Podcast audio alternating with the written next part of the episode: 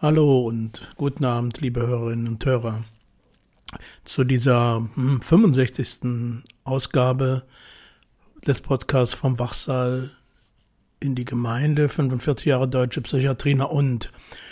Die soll eigentlich oder sollte eigentlich nur eine kleine Erinnerungsepisode in diesem Sommer sein, damit ihr uns nicht ganz vergesst. Äh, und ich fange dann regulär wieder Anfang Oktober an aber wie das so ist mit kleinen Zwischenepisoden, ist die Stimmung im Moment in der Republik ja doch ziemlich düster und äh, das begegnet einem überall und kann einem überall begegnen. Und ich finde, äh, mir macht da besonders Sorgen jetzt hier so diese ganze äh, ja hohe Zustimmung zu einer recht rechten Partei, zu einer rechtsradikalen Partei. Ähm, ich will da gar nicht allzu viel rumfantasieren, aber diese Stimmung ist ja auf jeden Fall spürbar zu vielen Themen im Moment. Auch Bernd Nickbohr befasst sich in seinem Musikbeitrag ziemlich klar und eindeutig äh, mit diesem, mit dieser derzeitigen Stimmung. Ich möchte gar nicht selbst dazu viel sagen, dass man darüber entsetzt sein kann und vorsichtig sein muss. All das geschenkt äh, ist ja klar. Ich möchte einfach mit einem kleinen Ausschnitt zu dieser Debatte beitragen. Und zwar ist das ein kleiner Ausschnitt aus dem Gespräch mit Ralf Seidel, was ich im Januar diesen Jahres geführt habe, wo er nochmal sich dazu äußert, da die ganz großen Fragen äh, der Menschheit zu stellen und äh, man da nur äh, wachsam genug sein muss, um eben sich nicht von ja, von dem aktuellen Ereignissen so überrollen zu lassen. Ralf Seidel war ja über 40 Jahre in der Psychiatrie tätig, war lange Jahre, Jahrzehnte Leiter einer rheinischen psychiatrischen Klinik. Ihr habt vielleicht in die Episoden auch mal äh, reingehört die im Januar eben in drei aufeinanderfolgenden Episoden äh, äh, das Gespräch wiedergegeben wurde. Sehr interessant auf jeden Fall, aber ich werde einen kleinen Ausschnitt dazu bringen und das ist das Einzige, was ich heute ähm, zu diesem Thema hier und zwar aus dem Blickwinkel Psychiatrie und äh, Rechtsruck in dieser Republik äh, beitragen möchte. Interessant ist, dass dieser Ausschnitt aus dem Gespräch aus meiner Sicht auch übertragbar ist auf andere Themen in dieser Gesellschaft im Moment. Ähm, wir haben natürlich über Psychiatrie gesprochen, aber das ist äh, auf jeden Fall äh, auch auf andere äh, Menschen und Minderheiten übertragbar. Hört also mal rein.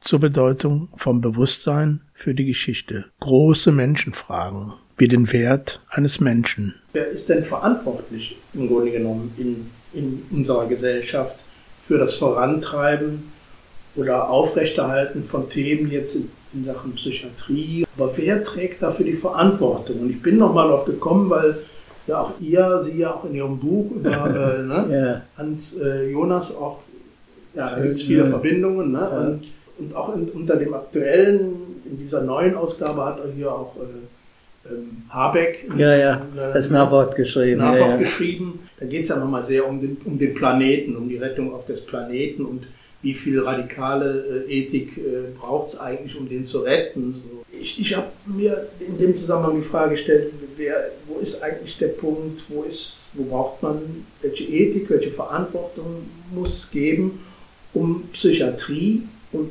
das meine ich ganz, ganz kritisch, aber wer trägt am Ende Verantwortung für diesen Prozess? Ne? Wer, wer, wer, wer, muss ihn qua welchen, welcher Funktion denn vorantreiben?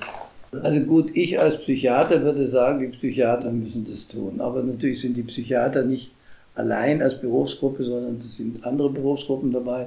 Was ich kritisch sehe, ist, dass man im Moment eigentlich, und das ist auch institutionalisiert, wenn Sie die rheinischen Kliniken, also heute LVR-Kliniken, äh, wenn Sie die nehmen, ist der Sprecher des Vorstands immer der kaufmännische Direktor. Ja. Das ist ja eine gewisse Aussage. Das heißt also, das Ökonomische ist vielleicht doch noch wichtiger als das, ich sage jetzt einfach mal fachlich im Allgemeinen.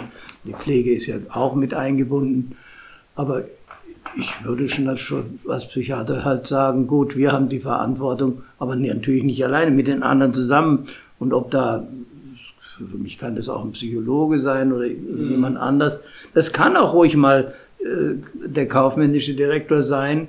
Jetzt ist es aber, das ist ja jetzt sozusagen die institutionelle Ebene. Wir haben ja eine, auch eine ganz andere Ebene. Also wir mhm. haben natürlich eine Politik, wir haben die Verbände, wir haben hier den Landschaftsverband und da habe ich, muss ich sagen, der hat in der Entwicklung der Reformpsychiatrie zum Teil eine sehr gute Rolle gespielt.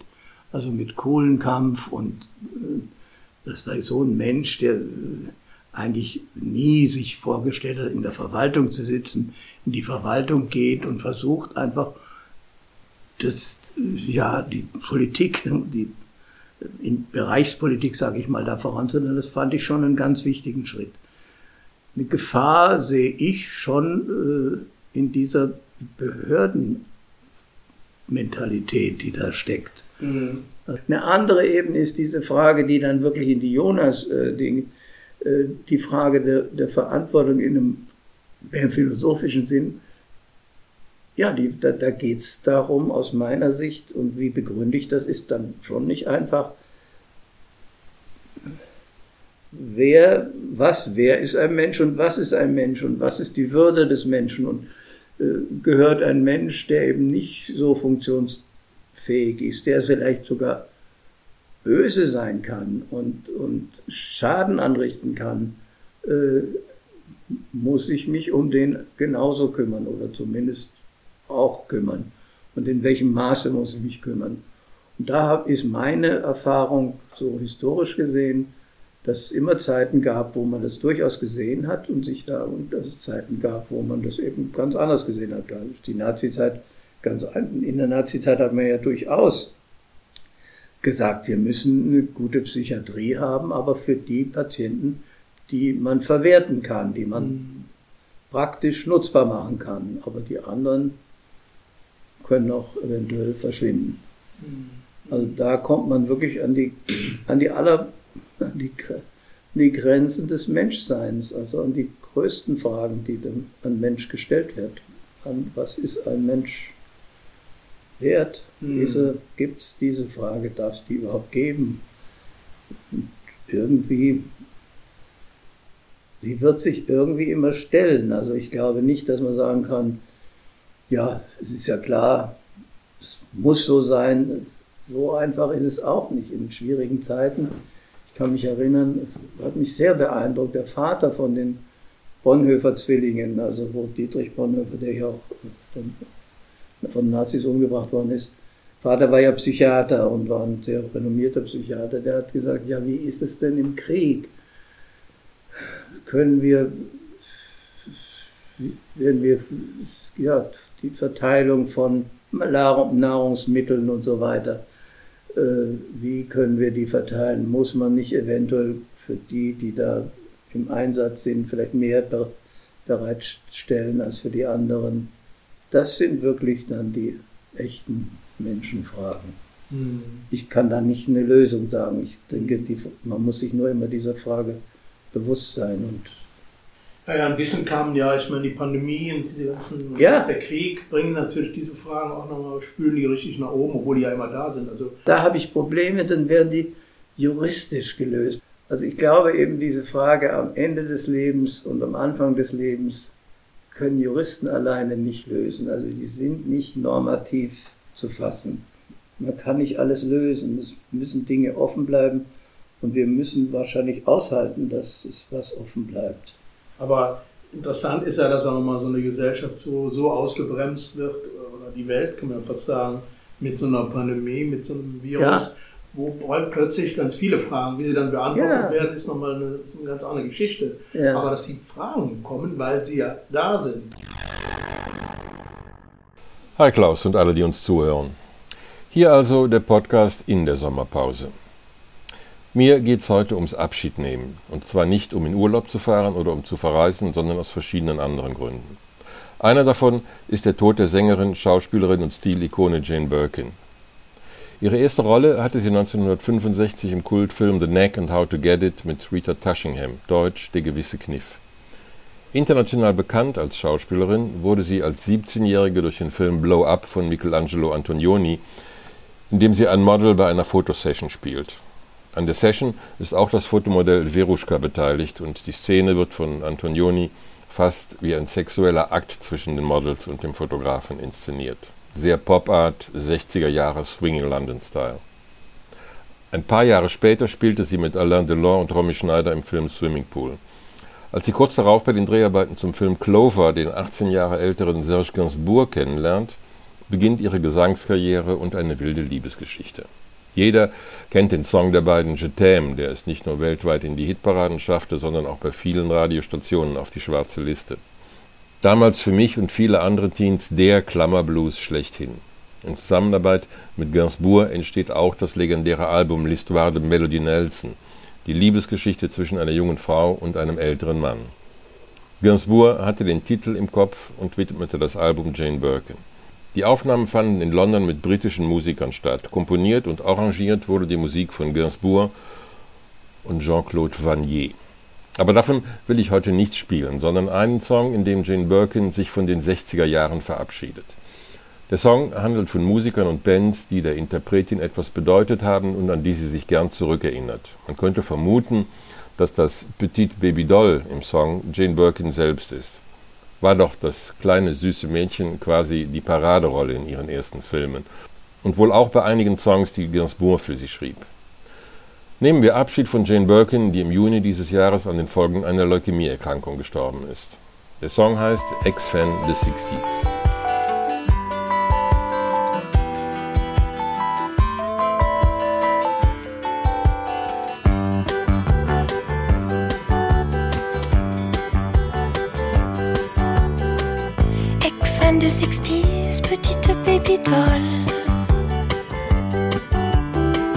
Comme tu t'en sais bien le rock and roll. Ex-fan des 60s, où sont tes années folles? Que sont devenues toutes tes idoles?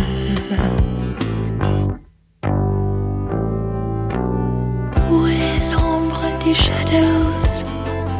des birds, des doors, des animals, des mood, des blues. Séparé, McCartney, George Harrison, et Ringo Starr et John Lennon.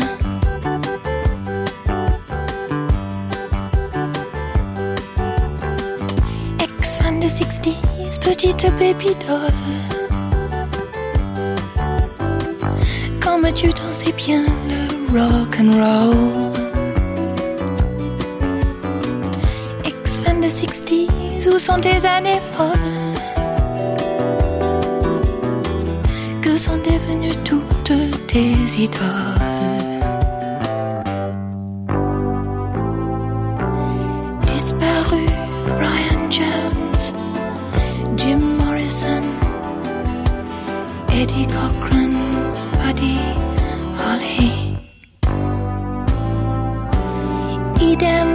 Jimi Hendrix, Otis Redding, Janis Joplin, T Rex, Elvis. Disparu Brian Jones, Jim Morrison, Eddie Cochran, Buddy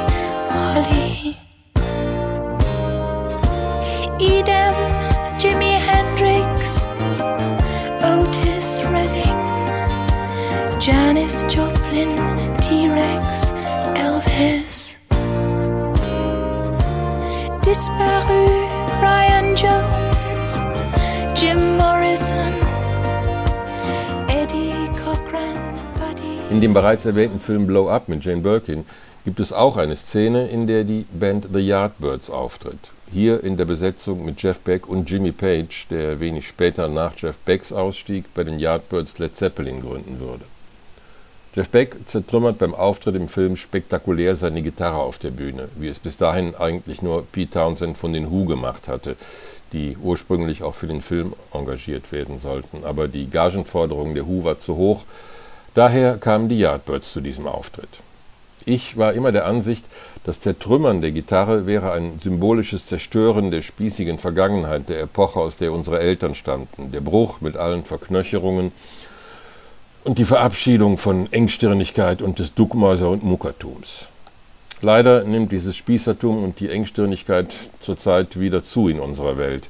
Nicht nur in Deutschland. Auf eine abstoßende Weise zeigt sich das an der AfD, die fordert, eine Festung Europa zu bauen, um den Kontinent abzuschotten. Warum wir noch eine starke Delegation im Europäischen Parlament brauchen, ist, wir müssen eine Festung Europa bauen. Wir brauchen die Festung Europa zum Schutz unserer Heimat. Und das machen wir gemeinsam mit unseren europäischen Partnern, liebe Freunde.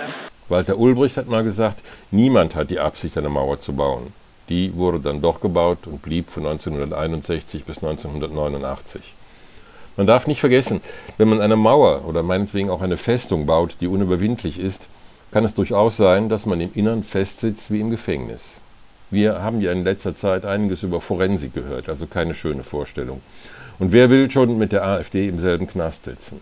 Also sollten wir solche Mauern, egal ob im Kopf oder auf der Straße, möglichst einreißen bzw. verhindern, dass sie überhaupt gebaut werden. Die Mauer von Jericho stürzten ein, als die Musik erklang, egal ob Trompeten oder Gitarren. Ich nehme Abschied von Jane Birkin und Jeff Beck, der Anfang des Jahres starb. Und hoffentlich können wir uns auch bald von diesen widerlichen Rechten verabschieden, die überall in der Welt herumkrakehlen. Verpisst euch, niemand vermisst euch. Der Song, um den es geht, heißt übrigens Stroll On. Also gehen wir weiter, behalten wir die Zukunft im Auge.